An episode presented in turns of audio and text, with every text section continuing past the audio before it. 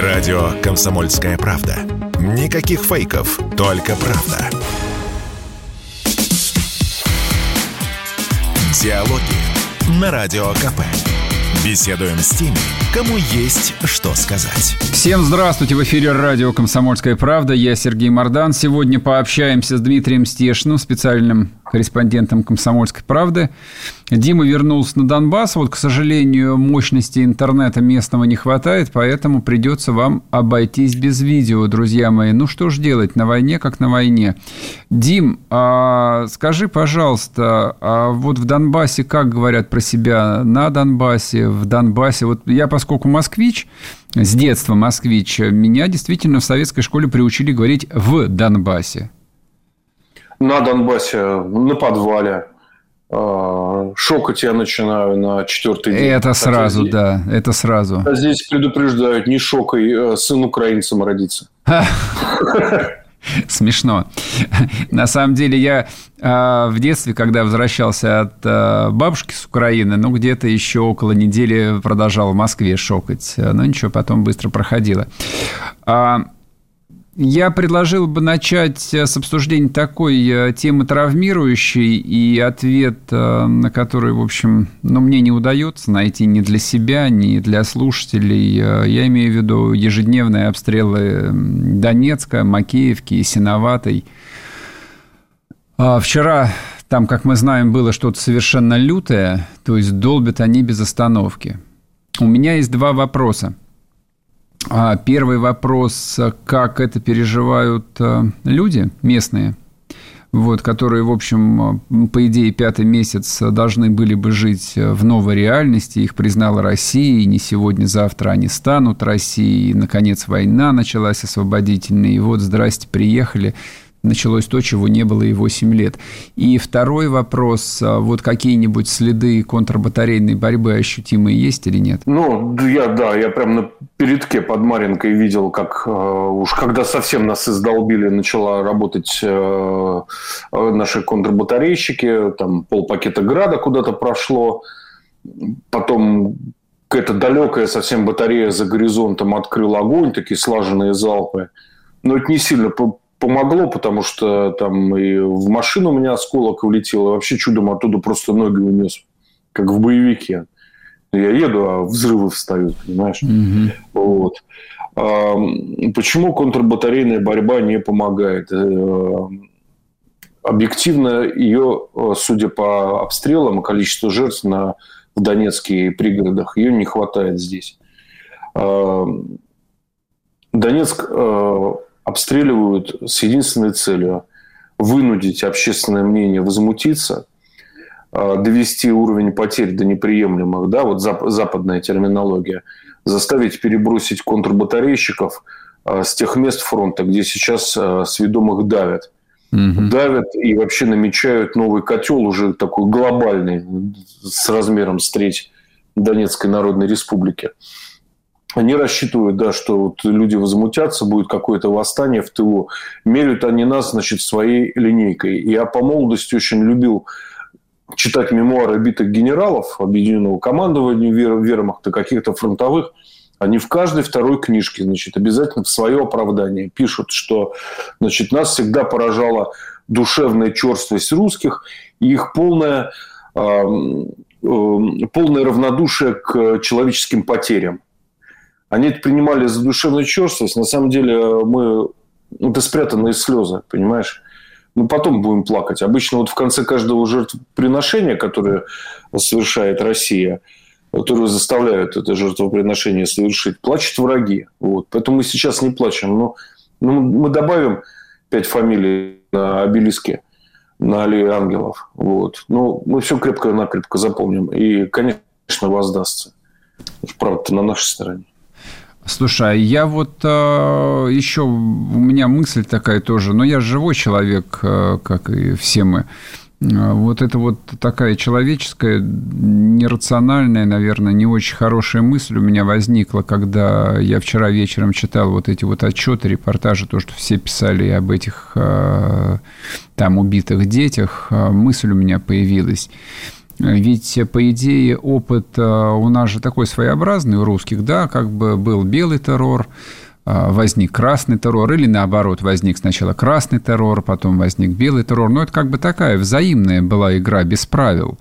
А может быть, здесь э, тоже нужно как-то для особо тупых сигнализировать, что, допустим, человек э, с записью в военном билете, там, ВУЗ, допустим, наводчик-артиллерист, должен означать гарантию того, что ты не попадаешь в плен никогда и ни при каких условиях. Вот, ну что-нибудь такое ну... демонстративное, азиатское, жестокое, то есть вот, вот что-нибудь такое за гранью добра и зла. Говорилось об этом. И на самом высоком уровне здесь в республике обсуждалось. Но, ты знаешь, их это не пугает. Угу. Мне кажется, они живут в каком-то своем мирке. Но вот я вот помню Славянск, как я сидел там под обстрелами, а по утрам мы с дровосеком из гражданской службы похоронной собирали погибших стариков. Именно тогда родилась вот эта формулировка, что старики не успевают просто добежать до укрытия. Да, вот они mm-hmm. действительно не успевают. Это ну, ну, настолько было стабильное явление. Потом уже после оставления Славянска а, появилось видео, как, значит, эти мрази э, пьяные в жарищу, значит, на Карачуне в расстегнутых бронежилетах с хохотом отправляют по Славянску снаряды. А давай по магазину, понимаешь, отправили mm-hmm. по магазину. Потом еще куда-то. А, и вот им сказать, что ребята вас не возьмут в плен, да у них там температура тела круглые сутки 76,6 градусов, они это просто не воспримут, никак не убоятся, а, не откажутся выполнять преступные приказы. А тут, понимаешь, я думаю, в половине случаев даже приказов нет никаких. Угу. Личная инициатива. Вот. Сепаров покошмарить. Так.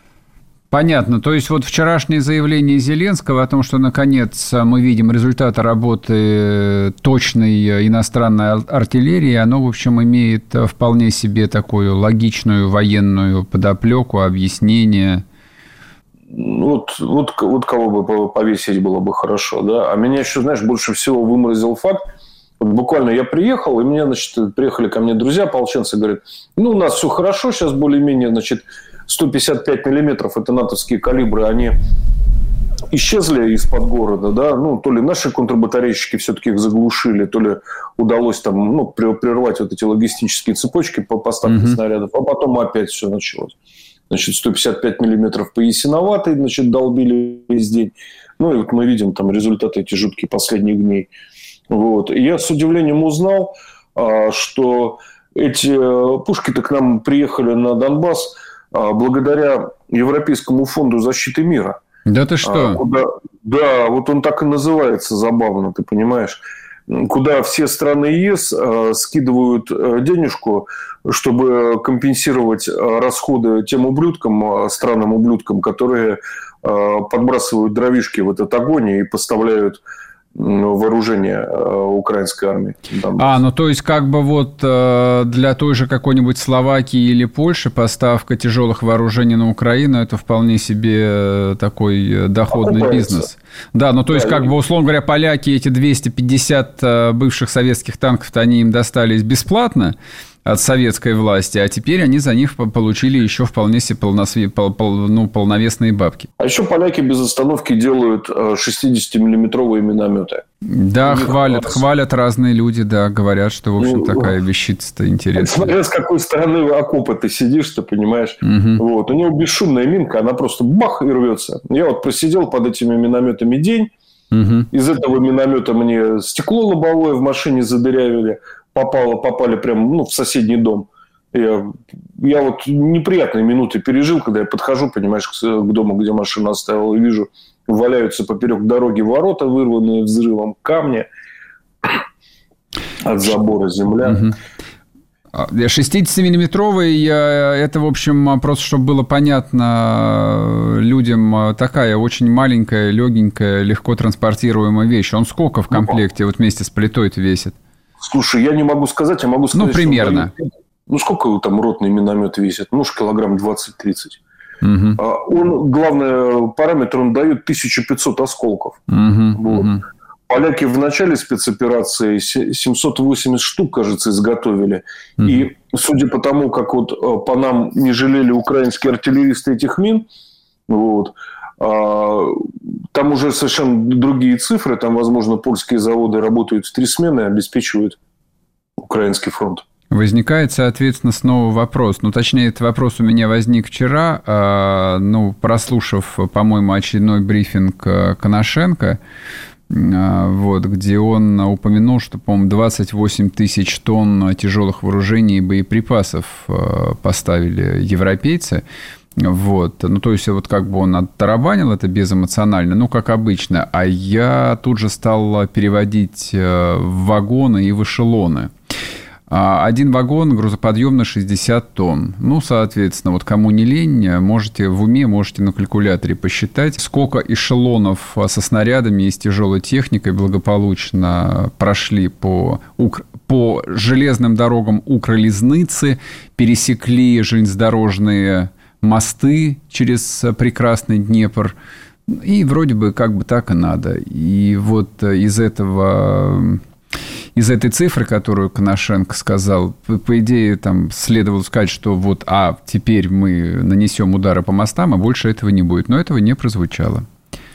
Вот, сейчас мы уйдем на перерыв, Дим, мы вернемся, и ты сможешь продолжить. Радио «Комсомольская правда». Мы быстрее телеграм-каналов. Диалоги на Радио КП. Беседуем с теми, кому есть что сказать. И снова здравствуйте, и снова в эфире радио «Комсомольская правда». Я Сергей Мордан. Разговариваем с Дмитрием Стешиным, специальным корреспондентом «Комсомольской правды». Дима на Донбассе. У нас, в общем, нет никакой э, особо специальной темы. Э, нам просто есть о чем поговорить, и хочется спокойно, не торопясь, вне утреннего эфира расспросить о том, что вот остается за рамками, знаете, такой вот этой быстрой, быстро меняющейся ежедневной повестки. Дим, вот перед э, перерывом я упомянул вот эту вот цифру 28 тысяч тонн. Мосты, опять мосты. И опять Рыбарь, по-моему, вчера вечером писал об этих чертовых мостах. Интересно, а что военные говорят? Ну, в частных разговорах. Слушай, военные у меня спрашивают, когда будут удары Смешно. По Это смешно. Ты, ты знаешь, что у меня моя любимая жена, которая, значит, болеет за Донбасс всячески, и была здесь еще с 2014 года, с осени, что требовало немалого мужества. Вот. Она меня, я при, вернулся на побывку домой, там дочку крестить, она говорит, Дима, когда будут удары по центрам принятия решений? Я говорю, Юля, ну ты понимаешь, это ну, специальная олимпиада в коррекционной школе значит, для детей с задержкой развития. Вот.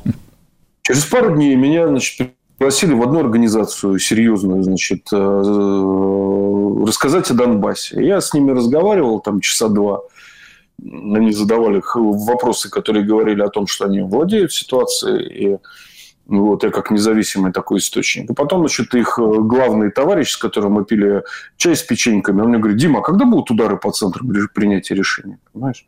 Угу.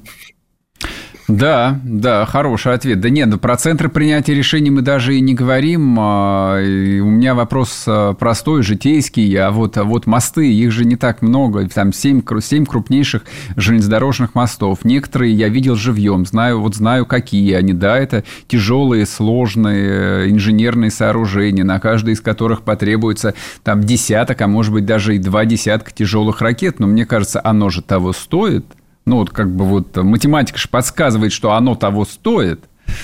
Ты понимаешь, это все вот обрубание каких-то хвостов. А, а, на мой взгляд, более действенный был бы удар калибром по польскому заводику, который делает эти, значит, минометы. Вот. Вот это было бы интереснее. А что бы они сделали? Начали бы с нами воевать бы? Вот. Ну, мне, мне просто интересно, а, а, а что нам терять? Вот что, что мы теряем? Мы так стоим на грани Третьей мировой войны, против нас опять вся Европа. Она в очередной раз нашла повод. Она его не озвучит. Она во все времена эти поводы находила, чтобы напасть на Россию. Угу. Вот. Там на самом деле причина только одна. Их не устраивает физическое существование России, русских и других наших братских народов на этих территориях. Потому что им нужно жизненное пространство, им нужны ресурсы. Все. Когда мы это огласим официально и начнем действовать в соответствии вот этой а, концепции войны, их целями войны, тогда ситуация начнет раз, разрешаться, а не выбитые мосты на Днепре или еще там где-то. Потому что нам во-первых, там самим эти мосты потом восстанавливать. Вот. Ну, мосты, мосты так или иначе придется восстанавливать, потому что украинская армия все мосты, когда отступала, а, взрывала. Но только вот в Херсоне там не удалось им, не успели они их взорвать. Вот, так что я бы особо не рассчитывал бы на эти мосты. Ну, пока мы действуем вне логики. Мы да, переламываем, да. переламываем украинские вооруженные силы. Это, я считаю, хорошо. Простите уж меня за э, жестокость и резкость, да, но чем больше мы э, убьем людей, которые готовы повоевать э, за квазигосударство антироссии Украину да, против своих корней, своей истории и здравого смысла, тем легче нам будет потом, впоследствии. Вот. А, но мы не, не, не устраняем причину, мы не воюем с причиной этой войны, а она лежит далеко за границами Украины. Ну, может, не так далеко, да, но за ним. А, вот еще о чем я хотел. Это бессмысленно, понимаешь? Да, я понимаю, конечно, да. То есть пока не устраняется корневая причина войны, война, в общем, все равно так или иначе возникнет. Ну, собственно, у нас же полно уроков исторических есть. Но самый свежий, да, это 45-й год. Вот я сейчас не буду опять э, цитировать и товарища Сталина, кто найдет и так э, подходящую цитату. Вот, для того, чтобы победить в войне, нужно было уничтожить врага в его логове.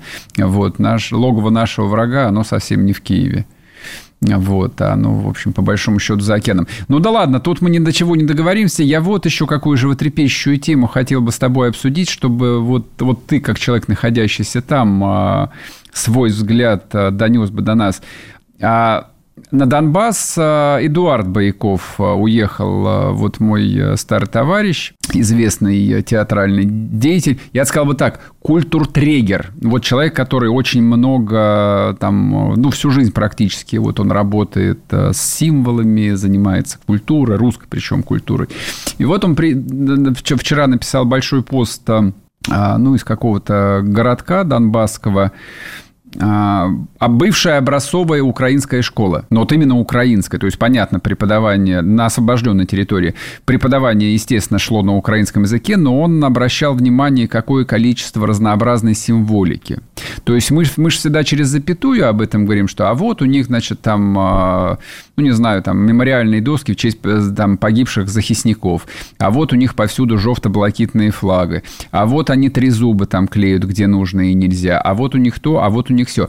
Но я вот как человек, который довольно долго занимался маркетингом, а, символами, то есть я понимаю, что это вещь такая довольно важная и которая очень глубоко действует а, на людей. Очень тяжело ее будет потом вытравливать. Но базовый вопрос, а что вместо этого? А есть ли какая-то альтернативная символика? Вот эти символы складываются, они работают. Это что? Это красное знамя. Это знамя ДНР. Это красная звезда российской армии, которая, кстати, не используется. Это Зетка. Вот это как вы... Русский мир, он сейчас в 22 году как выглядит? Объясни. Слушай, у меня такое ощущение, что пока нет ответа на этот вопрос, мы находимся в стадии обретения символов. Помнишь историю с бабушкой с красным флагом? Ну, Конечно, помню, я, еще бы. Я вот ее не касался, и я про нее ничего не писал. Вот. Я понимал как бы разумом, что, ну, во-первых, эта история, как ну не прискорбно, она юмористическая. Это новая редакция «Свадьбы в Малиновке», понимаешь, перепутанные флаги, перепутанные портреты, и не, не надо ее абсолютно раскручивать. Это не тот вариант. И потом, бабушка, при всем уважении к нашим старикам, да, меня тоже вырастила воевавшая бабушка, но это прошлое. Вот. А у нас все-таки, я надеюсь, есть будущее. Будущее, мы ну пока, да. Мы пока не придумали символа для этого будущего. Символ Z неплохой, он играет, он, он смотрится, вот. но это не тот, э, это символ военного времени, а у нас пока нет символа мирного времени. Нет, нет у меня ответа на этот вопрос, Сергей. Но у меня вот, например, лежит э, на подоконнике «Захист Ветчизная». Это учебник э, по начальной военной подготовке, ну, 10 класс, да, Украины. Mm-hmm. Я его открываю, там на третьей странице военная доктрина Украины. Ну и что? Там так и написано, прямо вот черными буквами на белой, по белой бумаге, что Россия а основной враг по военной концепции Украины, главный враг. Все. Хорошо, когда все четко и ясно называется. Вот. А у нас по-прежнему в ходу денацификация. А ну, прости, что вот мы с тобой обсуждаем такие политически скользкие вопросы. А вот эта вот история с денацификацией, а, она может быть, ну вот, не знаю, мне в Москве она совсем никогда не заходила, а может быть, она у людей в Донецке заходит, может, они действительно там а, чувствуют, думают, знают, что они воюют именно с нацистами, с фашистами. А, да, да, они знают, что э, люди, которые хотят их истребить, э, донбассов, да, э, действуют, э, то есть они считают, что, господи, слетела, слетела мысль, да, про нацизм, из... про денацификацию. Да, да, Вот одно из э, основополагающих определений нацизма, да, это истребление людей там, по этническому признаку, угу, по признаку угу. вероисповедания. Да, и вот именно это здесь происходит. Причем та сторона про это не дают забыть, потому что ну, все мы видели, и я видел э, изрядно вот, э, символики Третьего Рейха, которые они почему-то решили использовать в этой войне повторно, да, надеясь, mm-hmm. что вот эти опозоренные символы им как-то помогут, да, победить во второй раз. Вот. Поэтому сомнений нет, но с термином денацификация возникла ну, небольшая проблема. Во-первых, он непонятен многим людям, он абсолютно абстрактен, он э, дает какое-то, знаешь, пространство для маневра, что типа можно всегда сказать, вот мы всех денацифицировали, да, извините, расходимся. Вот. Это э, не, не отражает суть событий, которые здесь происходят. И, значит, мы натолкнулись э, при том же штурме Азовстали на такую издержку, там, шлейф, вот оставшийся от нашей э, контрпропагандистской борьбы. Мы вот этим азовцам, да, э, из бродной солянки, там было немало, какой-то береговой обороны, МЧСников, морпехов. Мы их всех, сидящих на Азов стали в бункерах, мы их всех автоматически э, записали в нацисты, а нацистам у нас, к нацистам у нас никогда нет жалости. Да? Вот. Их э, вешают, расстреливают и так далее. И что, значит, думали эти, сидящие в бункерах, что, в принципе, сдаваться нету смысла. Mm-hmm. Вот. Нужно воевать до последнего. Да? Каждый сдавшийся враг, я вот не устаю это повторять во всех дискуссиях, это вернувшийся домой наш солдат или ополченец. Это сбереженный дом, который нам не нужно будет э, потом восстанавливать. Вот. И мы уперлись. уперлись Дим, тут, тут, тут я перебью Понимаешь? тебя, да, на одну минутку уйдем на новости, вернемся и продолжим. Чтобы получать еще больше информации и эксклюзивных материалов, присоединяйтесь к радио «Комсомольская правда» в соцсетях – в отечественных социальных сетях. Смотрите новые выпуски на Рутьюбе, читайте телеграм-канал, добавляйтесь в друзья ВКонтакте, подписывайтесь, смотрите и слушайте. Радио «Комсомольская правда». Самая оперативная и проверенная информация в эфире и соцсетях. Диалоги на Радио КП. Беседуем с теми, кому есть что сказать. И снова здравствуйте, и снова в эфире радио «Комсомольская правда». Я Сергей Мордан и Дмитрий Стешин, специальный корреспондент «Комсомолки» с Донбасса. Дим, на полсловия я тебя прервал, да, ты стал а, как бы объяснять да. про денацификацию и как вот использование этого термина влияет на мозги украинских солдат. Вот история с Азовстали, да как это отражается на земле и на боевых действиях. Угу. Нам совершенно не нужно, чтобы а, нацисты здесь превращали наши города в Брестские крепости. Вот как они почему-то любят очень ссылаться на Брестскую крепость. Я лично слышал от одного из командиров Азова, из переговорной группы «Готовы сдаться», да, вот, что вот они вот там практически как Брестской крепости держались. Ну, ты представляешь, какая вот понятийная путанная, э, абсолютно, у людей абсолютно. голова. Вот. Нам нужно, чтобы они сдавались. И вот этот э, процесс, э, слава богу, удалось запустить на той же Азовстали. Я приведу а еще один пример. Я был в составе штурмовой группы, командир «Береза». Мы заняли 35-е здание на Азовстали. И прямо вот в 200 метрах от нас брали цех длиной 300 метров, э, шириной 150.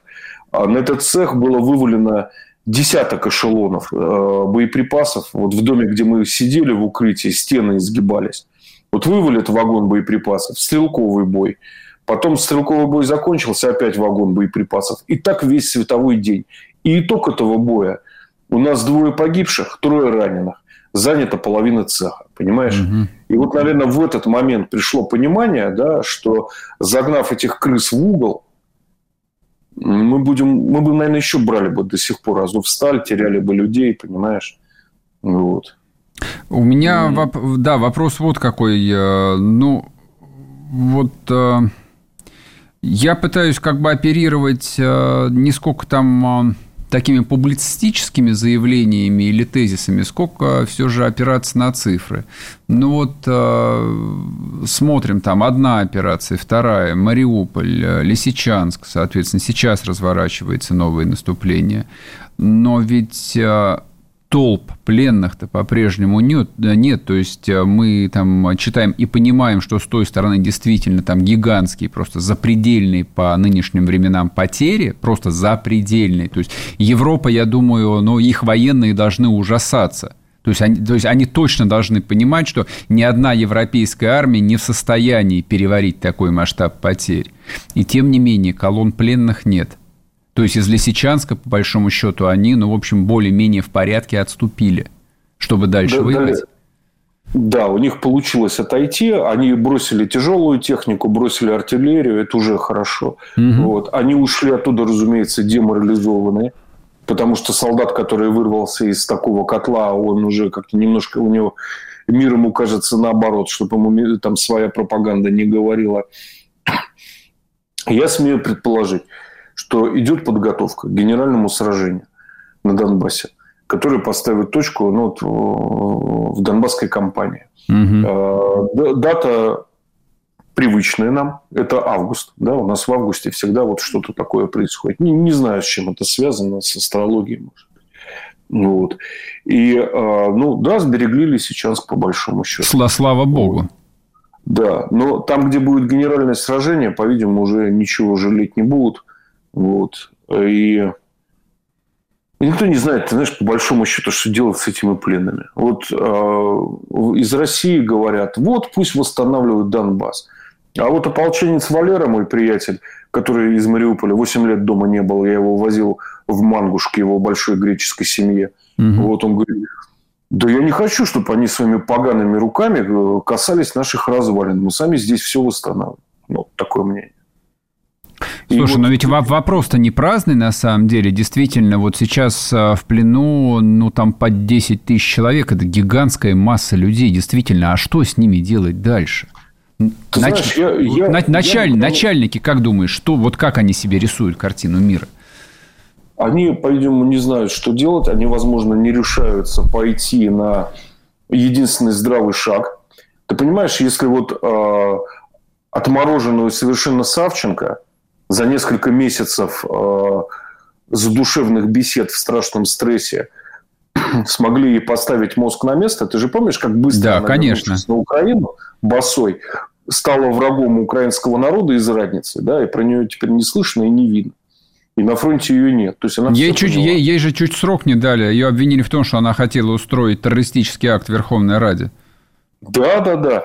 Вот. И у нас есть десятитысячный потенциал, из которого, я так думаю, что несколько тысяч человек можно убедить а, повернуть а, стволы в другую сторону, и они будут воевать. Они, мне кажется, будут хорошо воевать. Почему это не сделал? Я не знаю. Вот э, как бы вопрос риторический и довольно глупо звучащий, тем более, что эта технология вполне себе применяется на протяжении последних 20 лет, а сейчас просто в полный рост. Я имею в виду Чечню. Вот, то есть э, чеченские подразделения, ну, сформированы на территории Чечни, там, вот они воюют, пожалуйста, на Украине. То есть это бра- такое самое настоящее братство по оружию. Вот так вот и возникает, в принципе, политическая общность, как я себе представляю, когда люди вместе проливают кровь, когда у них да. будет общая победа. Просто вот эта вот апелляция к той великой победе, ну, простите меня, 80 лет. 80 лет прошло. Ну, да. да, нужна победа сейчас общая. Тогда, да, тогда мы будем одной страной. По-моему, вот как мне представляется, это самый проверенный инструмент, э, скажем так, окончательной денацификации Украины в будущем, чтобы не возник какой-нибудь очередной Медведчук, прости господи. Ну, да, да, давай вспомним э, обстоятельства, при которых формировалась э, польская армия Андерса из пленных офицеров. Да? Ну, да, разделили Польшу, гиена Европу, которую всех достала в 1939-м. Да, наши забрали свое, немцы забрали свое. Польские офицеры и солдаты попали в плен. И э, не самый удачный период для Советского Союза, да, период войны, 41 и 42 они все-таки нашли в себе силы и ну, какие-то аргументы внутренние для себя, что хоть и да, у них была обида на Советский Союз, но а, немцы для них на тот момент были более злым врагом и более опасным. И они воевали на нашей стороне, и хорошо воевали, и стали базисом а, социалистической Польши, которая ну, как ни крути, но изрядное количество десятков лет, возможно, впервые вообще в истории была дружественным России государством, да, и мы были спокойны за эти границы. Да, 40 мирных лет было, как ни крути, это правда. А вот еще что хотел бы я с тобой обсудить, то, что обычно остается за рамками и патриотических пабликов, и тем более официальных каких-то медиаматериалов. А ты в последнем репортаже упомянул такую, казалось бы, обычную вещь – плесневелый хлеб. А снабжение русской армии, ну, как бы и в части вооруженных сил России, то, что ты видел своими глазами, и снабжение, соответственно, корпусов. Вот э, что было и что сейчас. Я, вчера, я просто еще буквально секунду. А, я вчера имел э, очень такой своеобразный телефонный разговор э, с одними людьми. Они мне рассказали про двух своих родственников. Вот, оба офицеры.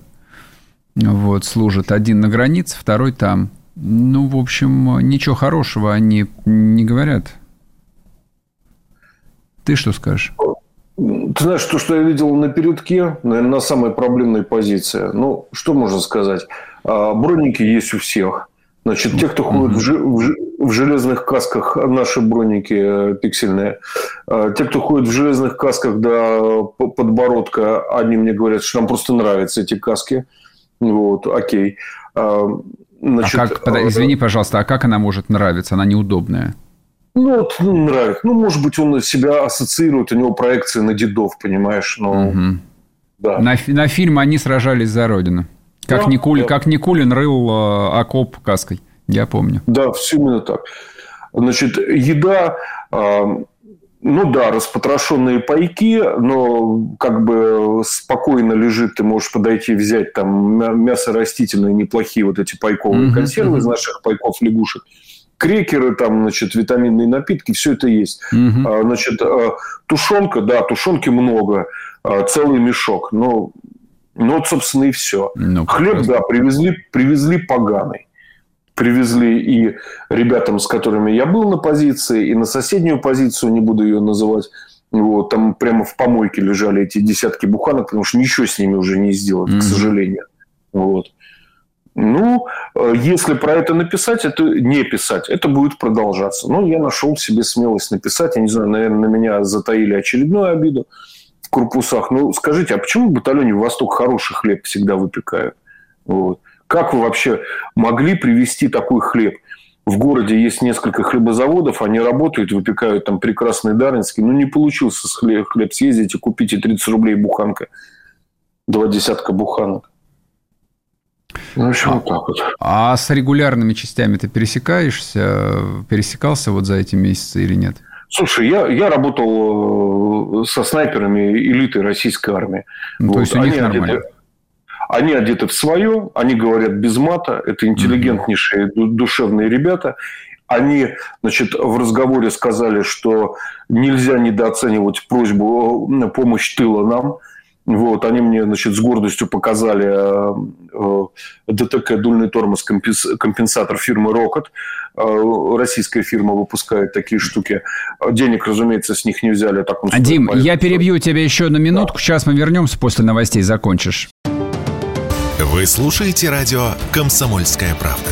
Радио, которое не оставит вас равнодушным. И это вселяет, честно признаться, такую не пропагандистскую, а человеческую очень уверенность, что все будет хорошо, не без проблем и сложностей, но будет.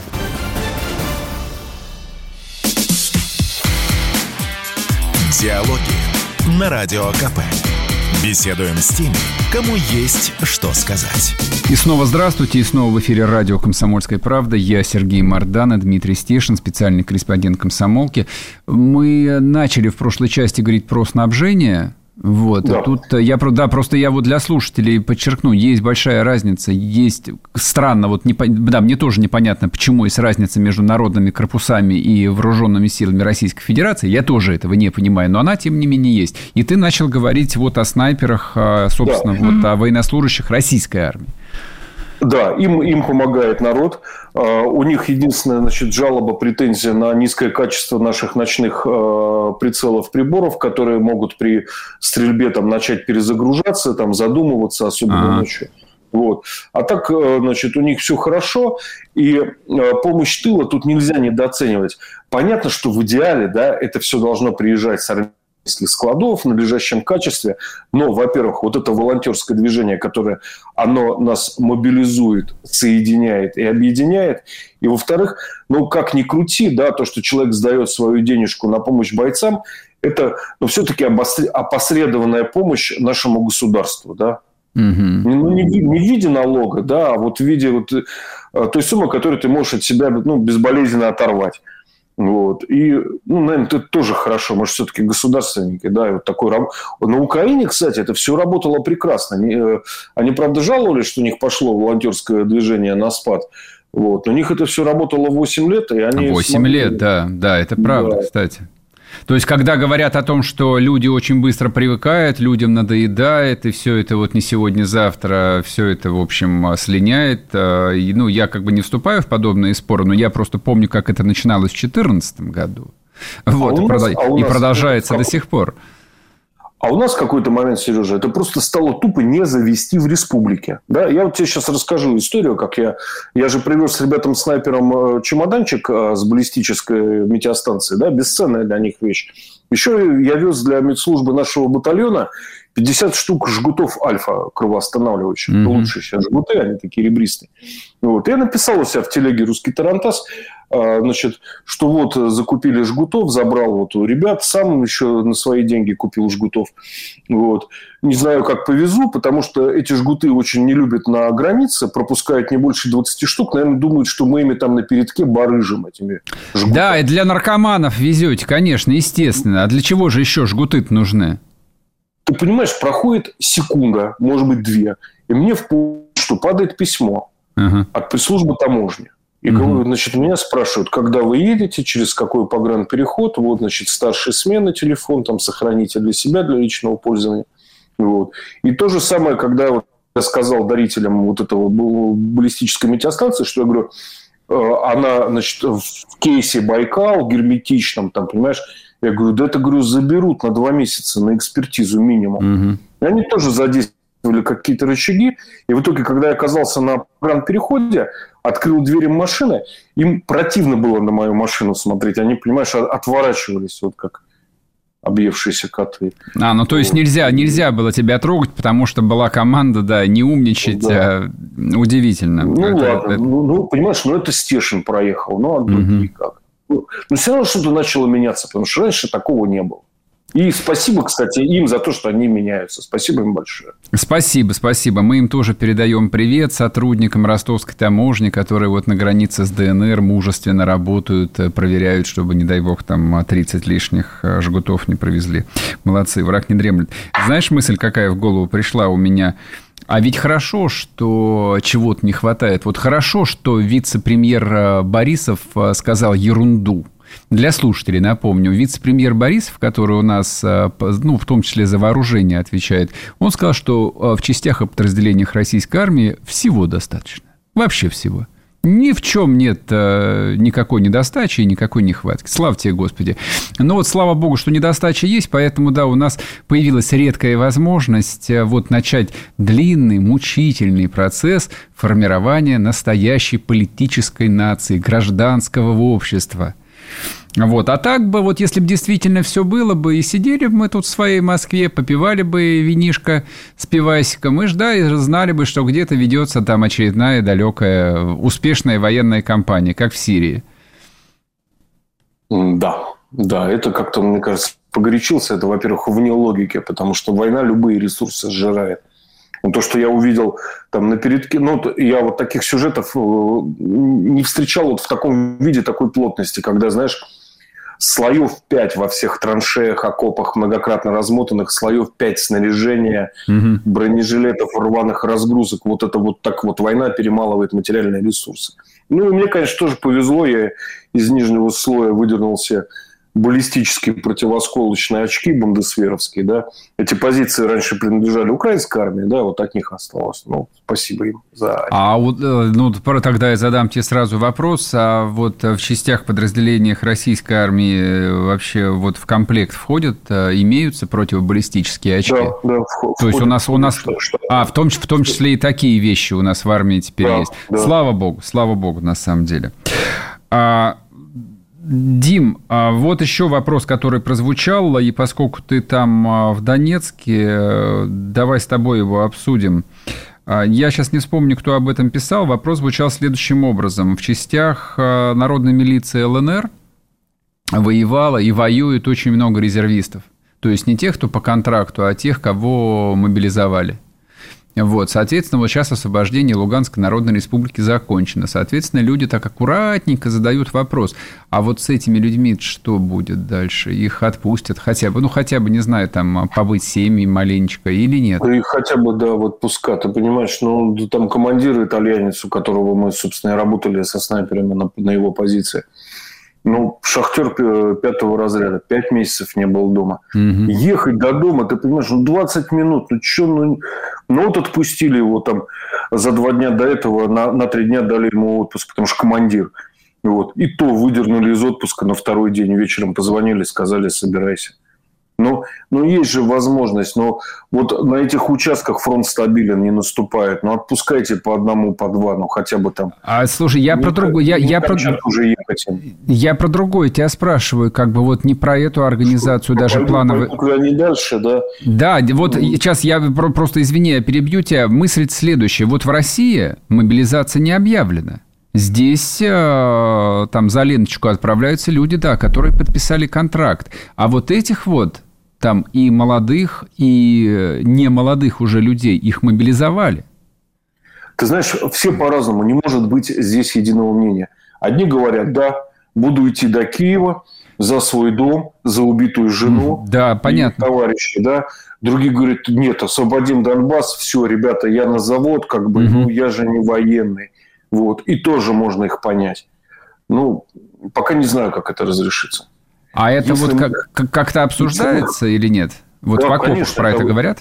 Конечно, обсуждается. Они, ну, человек на пятый месяц войны в окопах, он думает только об одном – выжить, вернуться домой. Все. Угу. У него все остальные чувства замещаются вот этой мыслью.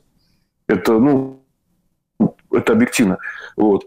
И я думаю, если мы их погоним, погоним с треском э, на пинках, ну, конечно, они все пойдут за нами. Если это впереди будут еще года изнурительных боев, большой вопрос. Угу. А, последний вопрос. У нас остается чуть больше двух минут. А, наличие современной техники. Вот то, то, что, то, что ты видишь, насколько техника современная. Условно говоря, где пресловутая армата? За броню ничего не могу сказать. А, значит, на позициях э, и СПГ были на изготовку станковый противотан... Э, противотанковый гранатомет.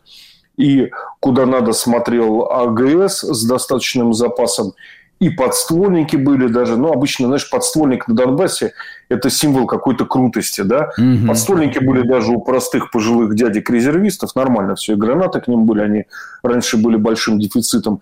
И когда вызвали, позвонили в тыл, появилась группа с винтовкой дронобоем, устройством для вот, посадки дронов, да, угу. борьбы с, с, БП, с БПЛА. Вот. Ну, правда, оператор ее видел, значит, второй день только, но там две кнопки, он мне сказал, разберется. Я тоже думаю, разберется. Не, не дурачки люди, почти все с техническим образованием выше. Вот. Так что, ну, как-то все нормально. С трехлинейками там никто не бегал. Ну да, с пресловутыми вот. трехлинейками, именно так. Трехлинейками я видел изрядно людей под Мариуполем, вот в этой полузачищенной зоне, э, шириной около сотни километров, но они несли как бы, ну, службу такую, блокпосты, секреты и так далее. Ну, там они, эти трехи уместны. Тем более трехлинейки-то были на минуточку непростые, а в снайперском исполнении, там, с загнутой рукояткой заряжания, с прицелом там ПОС-15, ПОС-16, это хорошее оружие. А, Дим, 30 секунд а, на ответ тебе. А, будущее ДНР, ЛНР, опять-таки, что говорят местные? Они себя видят вот просто гражданами России, жителями Российской а области Донецкой или нет? Местный товарищ мне говорит, слушай, а ты не знаешь, какой у нас российский код будет на автомобильных номерах? Хочу сразу же с этим кодом там сайтик завести и потом для рекламы использовать. Вот так. Вот, то, есть, то есть тут, да, то есть, в общем, тут разночтений нет, будущее у людей простое, ясное и прекрасное. Они хотят быть такими же, как ростовчане, условно. Ну, немножко другими, конечно. Дим, спасибо тебе большое. Дмитрий Стешин был с нами в эфире. Специальный корреспондент комсомолки. Подписывайтесь на телеграм-канал «Русский Тарантас». Я Сергей Мордан. Прощаюсь с вами. Пока. Хорошего дня. Диалоги на Радио КП. Беседуем с теми, кому есть что сказать.